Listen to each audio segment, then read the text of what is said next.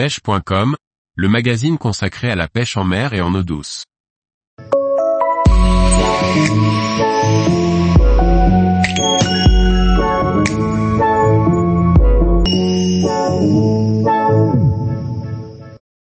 Trouver et explorer de nouveaux coins de pêche grâce à Google Maps. Par Gauthier Martin. Prospecter de nouveaux secteurs est une chose vraiment excitante pour un pêcheur. Mais ce n'est pas toujours une tâche facile. Heureusement nous pouvons nous aider du satellite de Google Maps pour chercher de nouveaux spots de pêche en quelques clics. Et si on se faisait une petite partie de pêche oui, mais où va-t-on c'est l'une des premières questions que l'on se pose quand on prépare une sortie. Pour certains la question ne se pose pas, ils ont leurs habitudes et des coins de prédilection auxquels ils sont fidèles. Alors que d'autres sont des baroudeurs en quête de voyage et de nouveaux terrains de jeu poissonneux. Les sites internet des fédérations de pêche mettent en ligne des informations, parfois des cartes interactives, sur les lieux ouverts à la pêche dans leur département.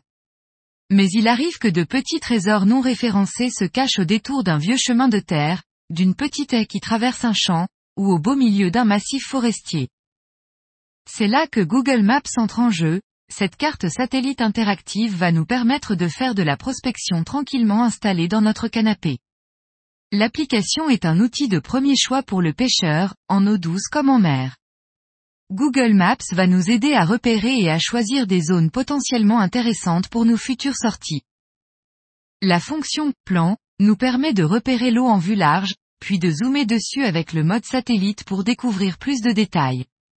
Enfin on peut finir sa cyberprospection avec le mode Street View qui nous offre une vue subjective vraiment pratique pour découvrir les lieux comme si on y était. Partir à la découverte de nouveaux parcours n'est pas toujours une partie de plaisir, quelquefois imprévus et déconvenus sont au rendez-vous. L'inconnu peut réserver de bonnes surprises, mais sortir de sa zone de confort n'est pas toujours simple.